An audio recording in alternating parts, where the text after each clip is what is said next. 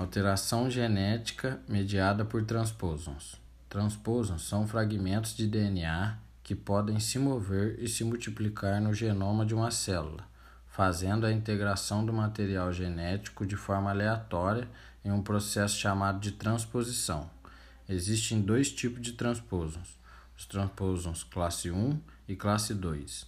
O retrotransposons, também conhecido como transposons classe 1, são sequências de DNA que são transcritas em RNA e estas retranscritas em DNA.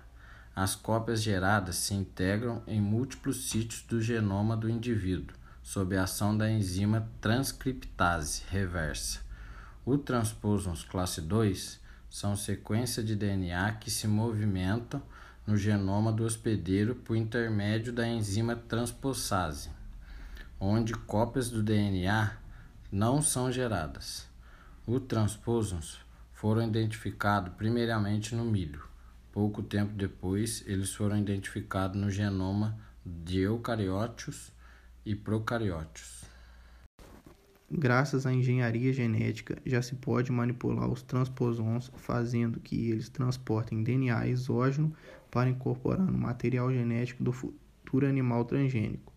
Em invertebrados, quase todos os transposons já descobertos foram inativados por mutações naturais, mas já foi possível obter transposons ativos capazes de realizar transposição.